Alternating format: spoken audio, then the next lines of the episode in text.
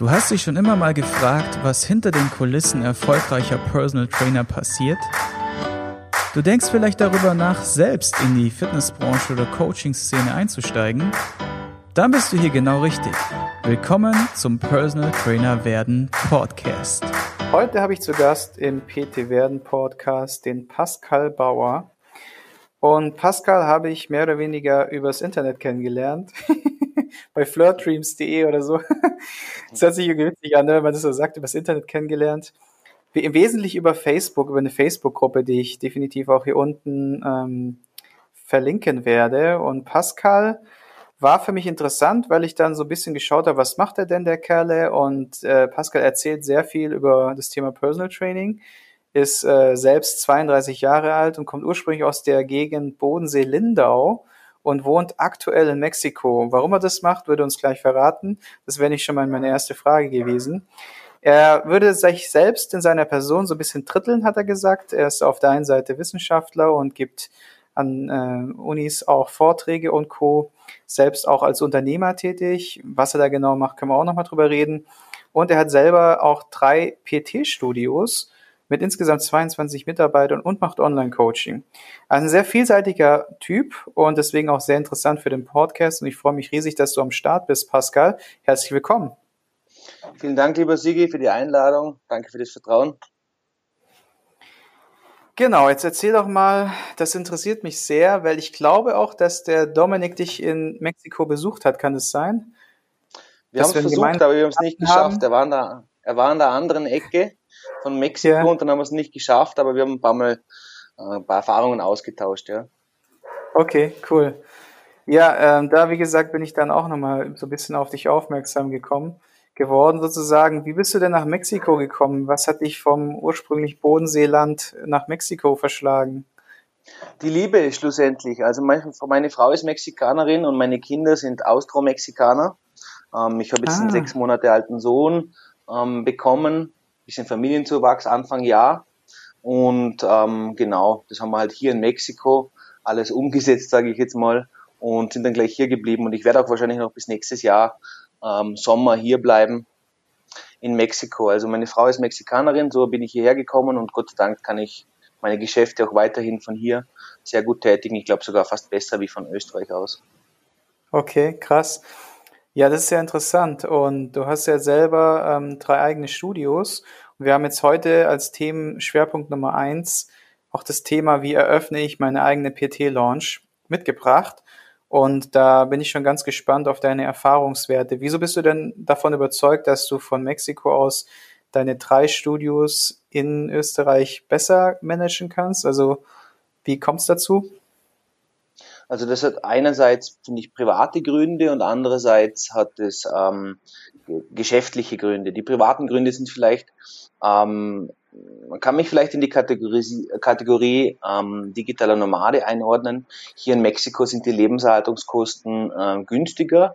Ähm, man lebt sehr gut, ähm, man lebt sehr ruhig, man lebt sehr stressfrei und kann sich, also ich kann mich trotz Familie und Geschäft ähm, sehr viel auf die Arbeit konzentrieren, kann mich hier ausleben. Das mag ich sehr gerne in Mexiko. Ähm, das Leben ist ein bisschen einfacher, aber es ist meine persönliche Meinung. Ähm, hier in Mexiko, das sind die privaten Gründe. Die geschäftlichen ähm, sind ähnliche, also ich kann auf jeden Fall hier ruhiger und mit einem klareren Kopf außerhalb vom operativen Geschäft ähm, Sachen beobachten. Wir haben sehr viel digitalisiert, wir haben eine eigene Software und das Allerwichtigste, ich habe super vertrauenswürdige Mitarbeiter und Mitarbeiterinnen in Wien, äh, mit denen ich digital kommuniziere, die das wirklich super leiten, alles ohne meine Anwesenheit und kann mich somit eben mehr auf die Strategie konzentrieren wie aufs operative Geschäft und das funktioniert sehr, sehr gut bisher. Mhm. Kann ich sehr gut verstehen, weil ähm, oftmals, also wir waren zum Beispiel operativ damals in unserem Personal Training Launches, meine Frau und ich, sehr viel da, sieben Tage die Woche, nonstop und irgendwann kam dann halt, wie gesagt, das Team mit dazu und dann waren wir trotzdem noch Vollgas drin und man hat so ein bisschen auch diese Schwierigkeit oder diese, diesen, dieses Phänomen, dass man halt zum Teil als Unternehmer ja auch nicht gerne abgibt, weil man dann denkt, ah ja, äh, äh, es wird dann eh nicht so gemacht, wie man das gerne hätte, oder man, man will dann doch nochmal schauen, ob es auch gepasst hat oder man ähm, fühlt sich irgendwie verpflichtet, so extrem präsent zu sein, weil es halt irgendwie doch sein Baby ist und es halt du halt irgendwie Inhaber bist. Und somit ähm, grätschst du oftmals ins operative Geschäft ein, obwohl der Flow at itself, also die, die Crowd, die, das Team, das äh, super gut auch ohne dich hinbekommt und du dann, und das ist ja das, was ich gerade echt gut finde, dass du es so fest, also auch festgestellt hast für dich, dass du halt viel besser am Unternehmen arbeiten kannst, äh, als dass du operativ im Unternehmen tätig bist, was ja die, und das Unternehmen ja auch weiterbringt und was ja auch die Aufgabe eines Firmeninhabers im Grunde ja auch ist, ne? Absolut, nein, also hundertprozentig, da trifft äh, die Faust aufs Auge. Ähm, das ist, das ist unglaublich wichtig. Also, ich glaube, wenn es die neuen Trainer und Trainerinnen diesen Podcast anhören, die vielleicht ein Team aufbauen wollen und große Startup, PT, Startup-Pläne haben, die Idee, dass man sofort strategisch tätig wird und nicht operativ arbeitet, ist utopisch. Das habe ich noch nie beobachtet, noch nie gesehen, weil wir reden hier halt nicht vom nächsten Facebook oder Amazon, sondern wir sind immer noch Kleinbetriebe. Wenn man sich ganz ehrlich ist und das analysiert, die sind kleine Geschäftsbereiche, Zielgruppen, Nischenbereiche, im, im, wenn man den gesamten Markt beobachtet.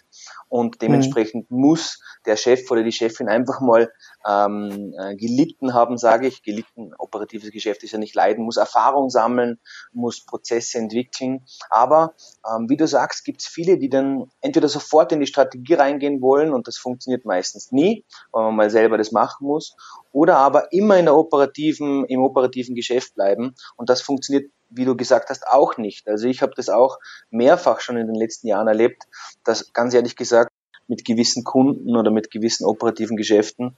Und ich durfte da ganz, ganz viel Vertrauen aufbauen und bin wirklich super happy, dass es auch so ist. Hm. Absolut. Also du bringst, glaube ich, hier mit den besten Tipp mit in so eine, in so eine Podcast-Folge, die man wahrscheinlich überhaupt, ge überhaupt geben kann. Nämlich der, dass du das Unternehmen nicht gleich von, von Anfang an komplett at itself laufen lassen könntest, so solltest, sondern auch verstehen darfst als Unternehmer, wie sind denn die Abläufe, wo sind die Herausforderungen, wo sind die Engpässe und wie fühlt man sich in so einem Engpass und äh, wie ist eine Gesamtauslastung und all diese ganzen Sachen, die man nur an vorderster Front erfahren kann, die muss man für sich aufgreifen, um überhaupt äh, eine gute oder auch eine realistische Einschätzung geben zu können, weil viele ähm, Theoretiker oder sagen wir mal Leute, Consultants, die dann in Unternehmen reinkommen und sagen so, ja, so Leute, ihr müsst das alles über den Kopf schmeißen, es läuft jetzt so und so und so und so. Die haben zwar irgendwie die dicken Lehrbücher ähm, gewälzt, haben aber selber vom operativen Geschäft keine Ahnung und haben und und äh, haben dann den riesen die riesen Herausforderung, das im Grunde in ein Unternehmen reinzupeitschen, obwohl äh, sich alles wehrt und dagegen stemmt und es auch nicht wirklich realistisch ist. Wenn du allerdings selber deine Erfahrungen sammelst und dann, das ist, was du auch perfekt erfasst hast, den Absprung nicht äh, verpasst sozusagen, das auch mal auch mal abgeben zu können, um dann auch aus dieser Schleife rauszukommen, dann ähm, denke ich auch, ist das die Ideallösung. Also Hut ab, ähm, das ist auf jeden Fall schon mal eine sehr gute, ein sehr guter Punkt, den hier viele sich auf jeden Fall notieren sollten, wenn ja. sie mit dem Gedanken spielen, äh, selber ein Unternehmen halt in der Form hochzuziehen. Genau, ja. also wir reden hier, hier speziell über die PTU-Studios noch, aber vielleicht hier noch eine kleine Anmerkung. Mein zweites Drittel quasi meiner Person neben der Wissenschaft und den PT-Studios ist das Unternehmertum. Ich habe mehrere Projekte schon probiert, manche erfolgreich, manche weniger erfolgreich und es ist wirklich wie ein Abziehbild. Jedes Mal dasselbe. Ich habe vor kurzem wieder den Fehler gemacht, probiert eine Marketingagentur aufzuziehen und alles sofort outzusourcen und strategisch zu machen. Ähm, teilweise vielleicht sogar ein bisschen arrogant von mir selbst, es ist voll gegen die Wand gefahren. Es hat überhaupt nicht funktioniert, nur Geld gekostet. Und jetzt, äh, mhm. wo wir das wirklich von unten her nochmal aufziehen und selber eben das operative Geschäft machen, läuft es viel besser. Also das kann ich jedem nur ans Herz legen, egal in welchem Bereich er tätig ist, in PT oder in anderen äh, Sektoren und der Unternehmer tätig wird. Man muss einfach selber mal ähm, die Erfahrung sammeln. Wie du sagst, das, das ist ganz, ganz entscheidend. Ja, vor allem ist es ja so, dass viele einen ja heutzutage mit ihren ganzen Online-Kursen verkaufen wollen, so auf die Tour. Hier ähm, such dir für jeden Mist im Grunde so einen Hiwi, der das für dich übernimmt. Ähm, für, keine Ahnung, für die Grafiken holst du dir äh, irgend so einen Inder aus von Fiverr, äh, so ungefähr, ne? Also für, ähm, für, für die Blogartikel holst du dir irgendwie einen Textbroker und dann ähm, ist zumindest mal das, was ich mitbekomme von denen, die zumindest mal keinen, keinen hohen Qualitätsanspruch haben oder sagen wir mal jetzt auch nicht viel Erfahrung in der Branche gesammelt haben, egal welches Businessmodell, ist, dass die ähm, meistens Pro Produkte auf den Markt werfen, die einfach qualitativ nicht ähm, mithalten können und dann ja von vorne weg schon mehr oder weniger zum Scheitern verurteilt sind, weil sie ähm, in, einer, in einem riesen Wettbewerb stehen und der heutige im Grunde Alleinstellungsmerkmal ja nur der ist, dass du dich entweder differenzierst oder verdammt gut bist. Und äh, beides ist nicht der Fall. Und deswegen seid da ein bisschen vorsichtig, was die Leute einem so weiß machen wollen, wie einfach es ist. Am Ende ist es, äh, wie äh, Pascal gesagt hat, so leiden kann man, ist vielleicht, sag mal so, ein gutes Wort, äh, vielleicht auch irgendwie so, man muss selber mal durch, durch das Feuer gelaufen sein oder selber mal so richtig gebuckelt haben, damit man das überhaupt äh, einschätzen kann dann, ne? Ja. Absolut. Und vielleicht noch, es passt indirekt dazu, aber es ist ein sehr spannendes mhm. Thema, wenn wir gerade dabei sind. Ich finde es sehr, bringt sehr viel für die Zuhörer und Zuhörerinnen. Und zwar, man muss sich nur mal ähm, die Softwareindustrie anschauen. Die arbeiten ein bisschen ähm, besser wie wir. Und was machen die? Die tun keine App perfekt aufbauen und an den Markt bringen, sondern da gibt's immer Beta-Version. Das heißt, eine mhm. unfertige Version wird ausgespielt und durch das Customer-Feedback werden, da wird dann die Version optimiert und ausgebaut. Also lieber mal mit einem Prototypen losstarten, der halt nicht perfekt ist, der keine perfekte Grafik hat, nicht alles super geklärt ist und alles strategisch schon durchgeplant ist für die nächsten zehn Jahre, auch wenn es ja manche Leute weiß machen wollen. Ähm, um schauen, was am Markt ankommt, was funktioniert und dementsprechend adaptieren. Ähm, dieses agile Projektmanagement ist außerdem auch für Trainingsplanung sehr, sehr spannend, damit wir hier die Brücke wieder schlagen zum Training, Personal Training. Ähm, mhm. Viele überplanen Training von Leuten. Ja. Sie versuchen mhm. ähm, alles perfekt in diesem Waterfall-Methode zu machen und 1, 2, 3 Makrozyklen, Mesozyklen. Was wir heute wissen, ist, dass Training agil ist, ähm, dass wir einfach mal mit einem kleinen Prototyp Trainingsplan einsteigen müssen und dann darauf aufbauen. Also das ist so auch vielleicht konzeptionell strategisch strategisch eine, eine Sichtweise, die ich hier teilen will. Mhm, mhm.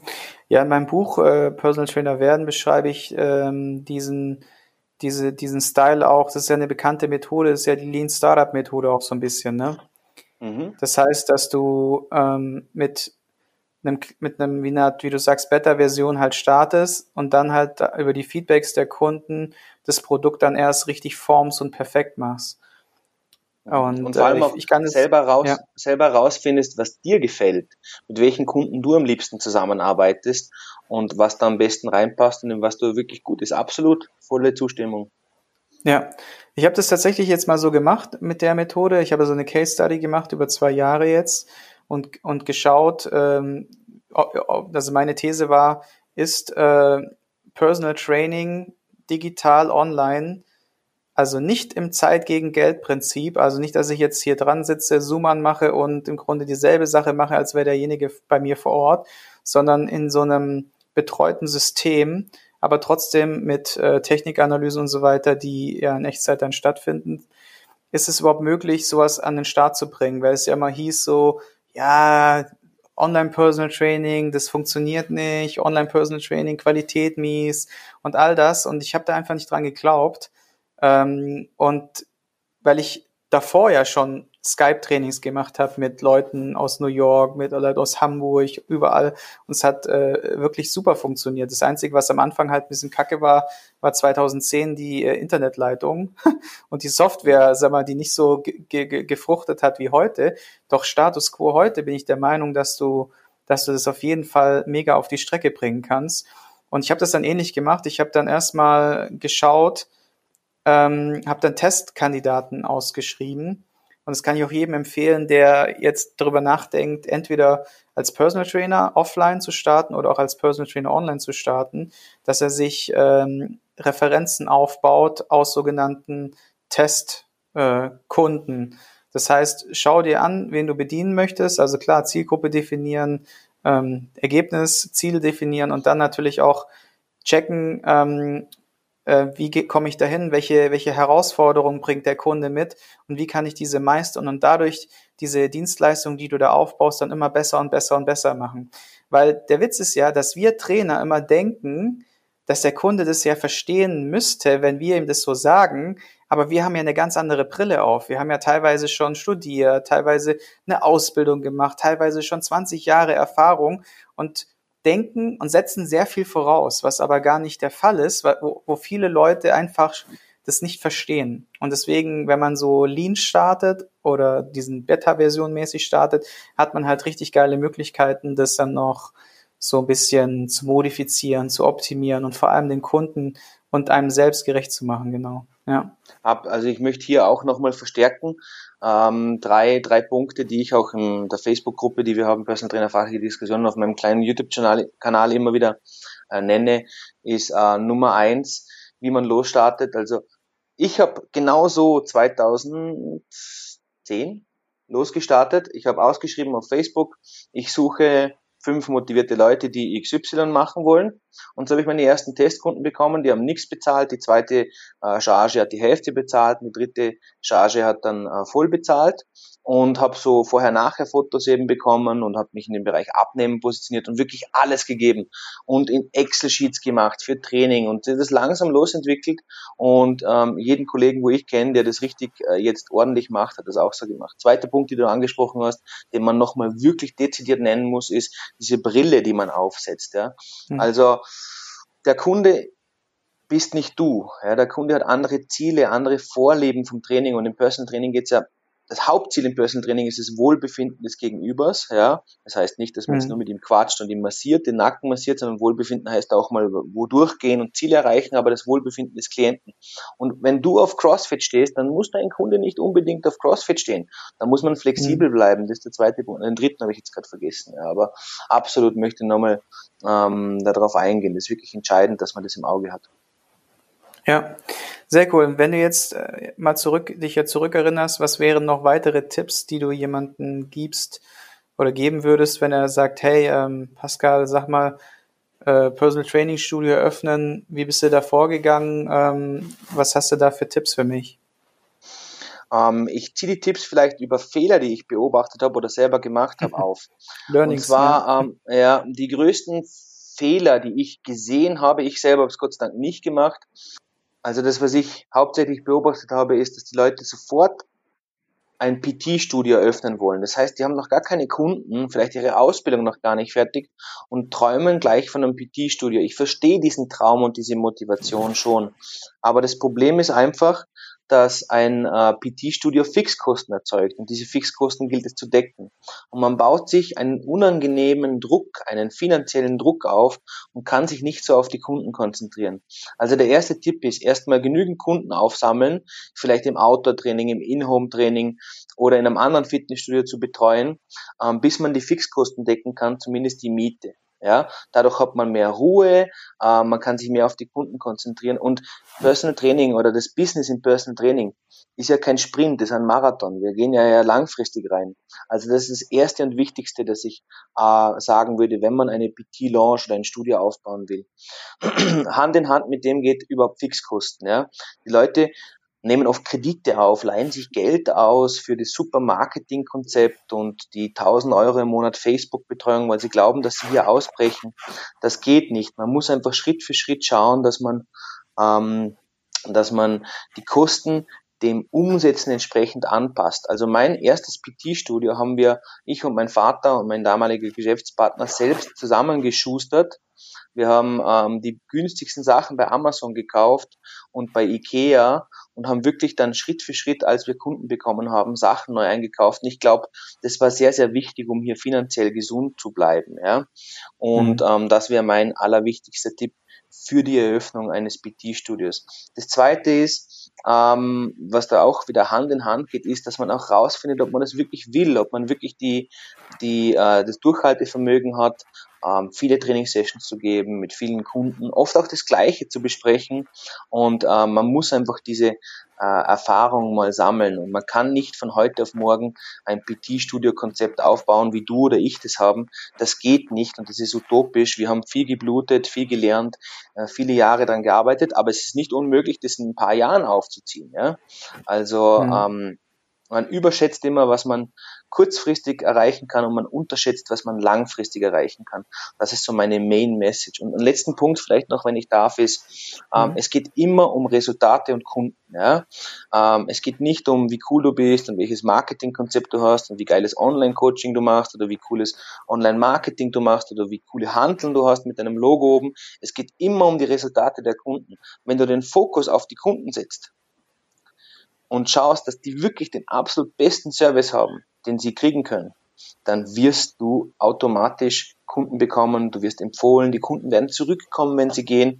Und das ist unglaublich wichtig. Wir arbeiten nicht mit tausenden Kunden, wir arbeiten mit wenigen Dutzend und auf die müssen wir uns wirklich voll konzentrieren. Und auch das, selbst wenn es schon per se eigentlich im Personal Training wichtig ist, vergiss, vergessen viele Leute, weil sie so Startup-Ideen haben und alles mögliche. Es geht um den Kunden.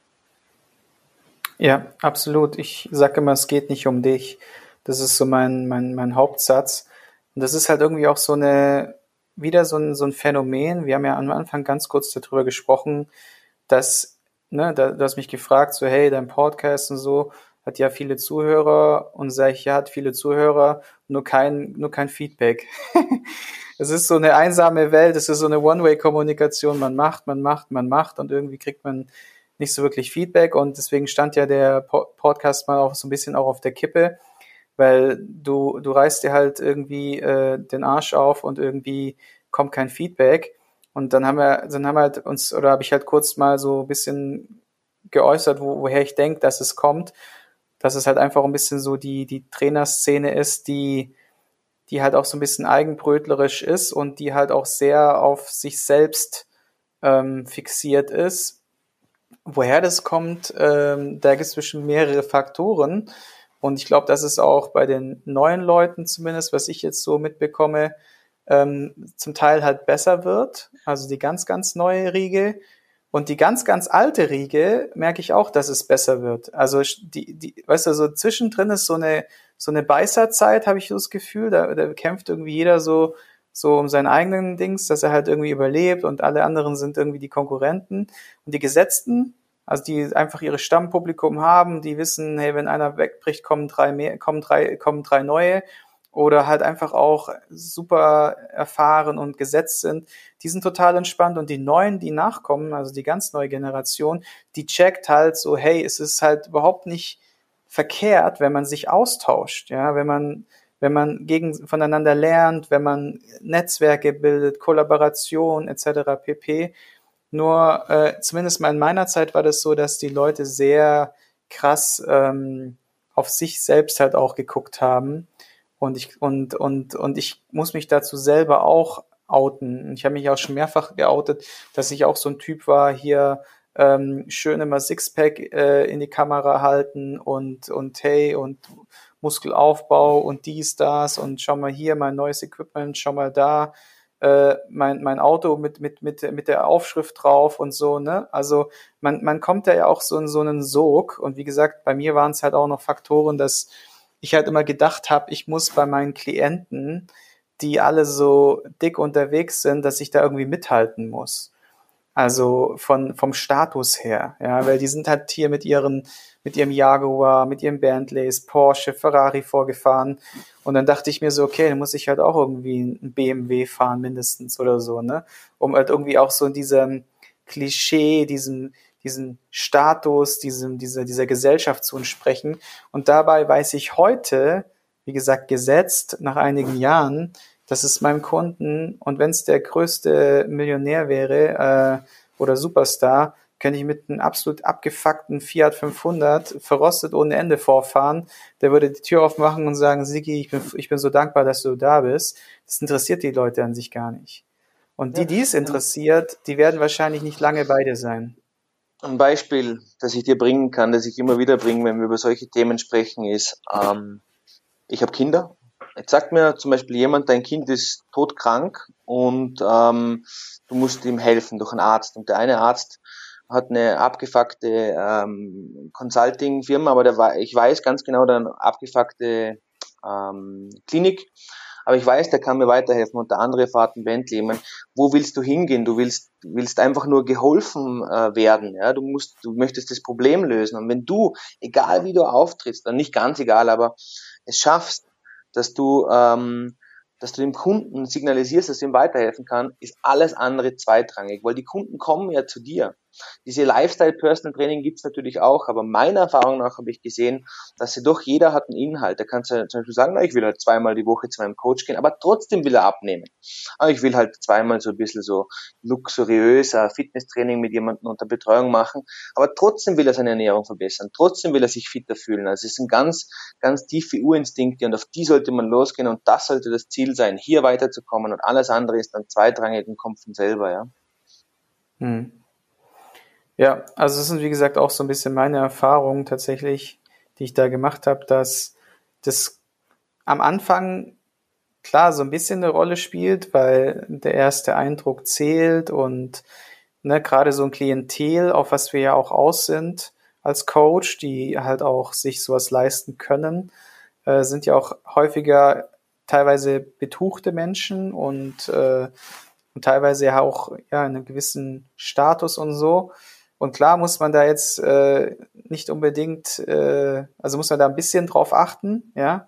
Absolut, ähm, absolut, nur, ja. Mhm. Nur, ähm, wie du selber sagst, am Ende ist es das Ziel und ähm, die Intention des Coaches, wie sehr er das Ergebnis in Vereinbarung, so in Commitment zum Kunden ähm, umsetzen möchte, wie, wie gut er die Erfolge dann generiert, was dann am Ende zählt. Ja, am Ende zählt der Mensch hinter dem, hinter der Fassade, am Ende zählt der Mensch hinter dem dicken Auto, am Ende zählt der Mensch mit seinen, äh, mit seinen Qualifikationen, mit seinem, seiner Intention, die, die da tatsächlich eine Rolle spielen dann, ja. Absolut. Also ich habe 2015 mal eine Feldstudie gemacht und in Wien fast jeden Personal Trainer angeschrieben, eine E-Mail und eine Fake-E-Mail-Adresse und geschaut, wie die Antwortreaktion ist, wie schnell sie antworten und was sie antworten. Und da war ich schockiert und das wollte ich vielleicht noch anmerken an diesem Punkt. Das ist mhm. natürlich mhm. so, dass du jetzt nicht komplett abgefuckt, äh, verschwitzt, äh, unrasiert als Mann da in einem PT kommen kannst, das geht nicht und hier irgendwie den ärgsten Fitness-Jargon raushängen lässt. Also ich habe tatsächlich so viele E-Mails zurückgekommen, die so schwach geschrieben waren mit Rechtschreibfehlern und sowas. Da denke ich mir schon, naja, der Jurist oder der Arzt, der täglich Arztbriefe schreibt oder juristische Schreiben, kriegt von dir so ein dahingehautes E-Mail ohne Abstände mit Rechtschreibfehlern drin. Naja, da hast du hast verloren, da kannst du dich nur so sehr um den Menschen kümmern. Der erste Eindruck zählt natürlich und das ist wichtig, professionell, erzogen, höflich, äh, freundlich zu sein, absolut. Aber schlussendlich eben auf so materielle Statussymbole kommt es relativ wenig an, weil ein ordentliches E-Mail zu schreiben oder höflich zu sein, hat dann nichts mit Statussymbolen zu tun oder mit materiellen Gütern. Das ist eine Charaktereigenschaft, die man mitbringt, ja. Ja, ist cool, dass du das gerade ansprichst mit den E-Mails. Da vielleicht noch einen kleinen Tipp. Wenn ich, ich habe ja meistens kriege ich äh, über mein Kontaktformular Anfragen auf der Webseite. Ähm, und dann hat, ist ja meistens eine E-Mail-Adresse hinterlegt, äh, wo derjenige sozusagen abgesendet hat. Und ich schaue mir dann, ähm, dass ich, schaue mir die E-Mail-Adresse ganz genau an, mal so als Tipp für euch, und gebe die dann einfach mal bei Google ein und entweder ihr habt direkt einen Hit, also einen Treffer, dass äh, ihr dann direkt äh, zum Beispiel ist Firmeninhaber von Firma X, oder ihr findet halt irgendwie einen Artikel, keine Ahnung, Geschäftsführer oder Mann XY in Position Z macht das und das und dann könnt ihr darüber, also so wie eine Art Rückwärtsschleife, zurückverfolgen, wo der überhaupt herkommt, was der macht und dann dementsprechend auch eure, euer Wording in der ersten Antwort-E-Mail perfekt anpassen. Bedeutet dann vielleicht sogar schon zu sagen, hey, ähm, nehmen wir mal an, das heißt, es ist ein Unternehmer oder jemand, der, der, der äh, in der Politik tätig ist oder so, dann könnte man zum Beispiel sagen, ja, ich habe jetzt hier, äh, schön, dass Sie sich fürs Personal Training interessieren. Ich sehe, dass Sie auch ähm, in der Öffentlichkeit stehen ähm, und so weiter. Und dann könnte man zum Beispiel sagen, hier, ähm, entweder man geht es so Richtung äh, Lob und Anerkennung halt, dass man wirklich irgendwas findet, was einen vielleicht wirklich ehrlich äh, toucht, wo man sagt, wow, da habe ich Respekt vor ihm, dass er das so durchzieht. Ähm, co coole Erfolgsgeschichte vom Unternehmen. Ja, es gibt ja viele Unternehmer, die ganz klein angefangen haben, die dann auf einmal daraus ein Imperium geschaffen haben. Sowas kann man einfach drauf eingehen. Und äh, oder man sagt halt auch gleich so, ja, ähm, ich kann mir vorstellen, dass sie da relativ viel zu tun haben und deswegen ist es toll, dass sie sich bei mir melden, weil meine, meine Hauptaufgabe ist es, zeiteffizient äh, zu arbeiten oder so. Und dann hat super. man direkt schon mal so einen Einstieg und so eine so eine und coole Gesprächs für die Person. Ja, super. Genau, ja, das ist genau. Mhm. Ja. Ganz, ganz wichtig eben, es geht um wertvolle Kunden und wir wissen ja, wir, wir haben ja nicht 50 Kunden als PTs, wir haben 10, 15, oder? Oder ich, ich mache zum Beispiel immer persönliche Ansprache und dann natürlich vielen Dank für die Nachricht und das Vertrauen erstmal. Also ich bedanke mich, dass Sie überhaupt mich in Erwägung ziehen ja, und bin höflich. Mhm. Und dann, wie du sagst, ja, gehen wir drauf ein, vielleicht findet man was zu der Person. Und das, was du gesagt hast, ist super, so Benefits herausstreichen, so ähm, zum Beispiel, ja, ich sehe, Sie sind viel beschäftigt und auf das habe ich mich konzentriert, dass man halt, oder äh, Sie haben super Erfolge im Unternehmen, äh, unternehmerischen Bereich. Ich helfe dabei, diese Erfolge auch im Fitness- und gesundheitlichen Bereich mit Ihnen umzusetzen und einfach höflich und das E-Mail, unsere Regel bei uns ist immer das E-Mail zweimal durchlesen, bevor man es abschickt. Ja? Einfach ein sauberes E-Mail, schön aufgebaut. Und ähm, wie gesagt, der Gegenüber, äh, wenn wir im Facebook chatten oder sowas, dann kann es schon mal, kann mal ein Fehler drin sein oder so, aber in einer E-Mail, in einer geschäftlichen E-Mail geht das nicht. Das ist, das darf man einfach nicht, ja. Mhm. Ja, zumindest mal nicht im ersten, nicht im ersten Eindruck. das kommt dann eventuell tatsächlich falsch rüber, ne? obwohl man das äh, wahrscheinlich gar nicht wollte in dem Moment, weil es einfach Flüchtigkeitsfehler war. Deswegen zweimal checken, Double Check finde ich immer sehr gut, ja. Hast Na, du noch einen letzten, Lage, ja. Versetze dich mal kurz in die Lage des Klienten. Das ist ganz, ganz wichtig, wie wir vorhin mit der Brille besprochen haben. Der schreibt mhm. zehn E-Mails am Tag, hat vielleicht einen Mitarbeiter und muss schnell schalten und muss schnell analysieren, wer ordentlich ist und wer nicht ist bereit, mehrere tausend Euro, weil die meisten sind ja nicht so uninformiert, dass sie wissen, dass Personal Training nicht kostet. Das kostet was, ja, wollen da mehrere tausend in ein Trainingsprogramm, haben sich schon überwunden dazu, dich anzuschreiben. Das ist ja auch eine Barriere, die sie oft aufschieben, mehrere Wochen. Mhm. Und dann mhm. kommt so eine dahinge, Entschuldigung, dahingeschissene E-Mail zurück.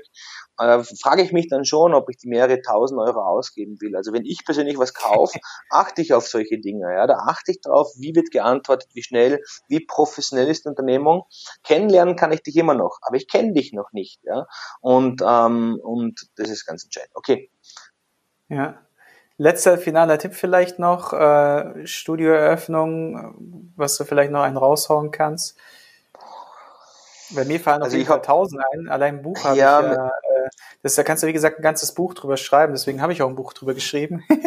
Aber mhm. vielleicht hast du noch einen, den du so. Okay. Der wichtigste Tipp, der, der, ja, der wichtigste Tipp war das Kostenschonen. Also erstmal klein anfangen, lieber einen Studiowechsel in Kauf nehmen oder nicht die tollsten Geräte reinzustellen. Wir brauchen ja nicht viel, merken wir gerade jetzt während Corona-Zeit. Kosten sparen. Eine Studioeröffnung ist teuer. Bei uns in Wien müssen wir drei Kautionen äh, Monatsmieten Kaution hinterlegen und drei meistens für die Provision. Das heißt, wenn eine Studiomiete 2000 Euro kostet, musst du mal sieben rechnen. Also bist mal 14.000 Euro los nur für die Studioeröffnung, hast noch kein Gerät reingestellt. Viel selber machen, äh, als kleines lokales Business denken, wie so ein kleiner Nahversorger. Das zieht sich auch weiter in das Marketing. Nicht anfangen, die ärgste Marketingagentur zu beauftragen für 20.000 Euro fürs erste Jahr, sondern woher kommen die Kunden? Und wir haben das wirklich bei Hunderten, bei Tausenden Kunden analysiert. Die Kunden in einer PT-Lounge und beim PT-Studio leben oder arbeiten innerhalb vom Radius von einem Kilometer um das Studio. Das heißt, wenn du deine ärgste Facebook-Kampagne über die Stadt drüber ziehst oder ein AdWords oder irgendwo in einem Außenbezirk, weil da reiche Leute leben, flyerst, das ist verlorene Kohle. Kümmer dich um die Friseure nebenan, geh ins Restaurant nebenan und stell dich mal vor. Stell dich bei den Nachbarn vor. Wir machen das heute noch bei unserer letzten Studioeröffnung letztes Jahr, haben wir den jedem Nachbarn personalisierten Brief geschrieben. Ja? Ähm, stell dich bei den Nachbarn vor. Ein Kilometer um dein Studio, das dein Fokus und Kosten sparen. Geiler Tipp erinnert mich an die erste tatsächlich äh, PT-Lounge, die ich mit meiner Frau zusammen aufgemacht haben. Da waren wir auch echt noch grün hinter den Ohren. Aber wir haben es tatsächlich so gemacht aus Kostengründen, weil wir keine Kohle hatten, äh, für jemanden zu beauftragen, der die Flyer verteilt, haben wir die Flyer selber sozusagen designt und haben hab sie selber ausgetragen. Habe ich auch äh, schon gemacht, ja. Genau, und haben dabei, und das ist halt echt das Geile, jeden persönlich kennengelernt. Und wenn du halt jetzt nicht gerade irgendwie total äh, komisch rüberkommst, sondern in der Regel ja offen, sympathisch, wie du halt in der Regel bist als Coach oder sein kannst, äh, zumindest mal authentisch und, und, und offen, dann äh, werden die Leute dich auch gleich positiv äh, im, im Kopf haben und dann sagen, hey, cool, äh, wenn ich mal, dann bei dem. Ne? Das, ist, das ist natürlich eine super Eintrittskarte, ja. Absolut. Und nochmal, die Analysen zeigen, und wir haben wirklich viel analysiert, dass die Kunden um das Studio leben oder arbeiten. Das heißt, den Nachbarn anzuklopfen, sagen, hey, die nächste Woche gibt's ein bisschen Baulärm, weil wenn irgendwas ist, hier ist meine Telefonnummer, wir machen dann PT-Studio, oder die fragen dann offen nach, dann hast du gleich zwei Fliegen mit einer Klatsche geschlagen. Erstens hast du dich mal vorgestellt und die wissen, ja. dass da was passiert und sind meistens interessiert und du warst einfach ein höflicher, höflicher Nachbar, so wie man halt sein soll. Fertig. ja. ja. Man könnte sogar dann noch einen weitergehen und sagen, man ist dann am Anfang erst gar nicht pushy, sondern erzeugt erstmal so einen Sog und sagt, okay, äh, schön, dass du, dass sie sich interessieren. Ich komme dann demnächst nochmal vorbei und bringe ihnen was mit. So. Und dann Absolut. ist man erstmal gar nicht pushy gewesen, so auf die Tour. Oh ja, komm, mach mal gleich einen Termin so auf die Tour. Das äh, würde ja auch, würde man auch denken, dass man das machen könnte. Ist allerdings wahrscheinlich in der Regel zu pushy. Äh, außer derjenige will halt direkt äh, Termin machen und dann könntest du einfach in der Folgewoche oder in zwei Wochen vorbeigehen und sagen, hier, äh, hast ja Interesse geäußert oder Sie haben Interesse geäußert, hier haben Sie mal einen Gutschein für ein Freitraining oder sowas und schwuppdiwupp ähm, ist der am Start. Ne? Jo, sehe ich auch so, genau. Jo, prima. Dann würde ich sagen, haben wir doch ordentlich Material, fast 40 Minuten. Für euch wieder jetzt, äh, sorgt, wenn ihr wollt, dass dieses kostenlose Format weiter kostenlos ist, dann drückt jetzt den Teilen-Button und sendet diese gerne mal an den Kollegen, den ihr sozusagen auf dem Schirm habt, für den es interessant sein könnte, oder vielleicht auch einen Kollegen, der den Personal Trainer werden Podcast noch nicht kennt. Dann sage ich vielen Dank äh, für euren Support und Pascal, vielen Dank für Runde eins Und in Folge zwei kümmern wir um, uns um das Thema Teamaufbau, was ich auch sehr, sehr interessant finde. Vielen Dank für die Einladung. Du möchtest ein zweites Standbein aufbauen das Ganze zeit- und ortsunabhängig steuern können, dann ist mein Kurs Erfolgreich Online Personal Trainer werden eine gute Option für dich. In diesem Kurs zeige ich dir, wie du ohne Online-Marketing-Kenntnisse, ohne teuren Programmierer und Grafiker dein zweites Standbein erfolgreich an den Start bringst und damit sicher bist für die Zukunft. Interesse? Dann schaue dir das kostenlose Webinar an, welches ich in den Show Notes unterhalb des Podcasts verlinkt habe. Oder gebe einfach www.pt-werden.de in den Webbrowser ein.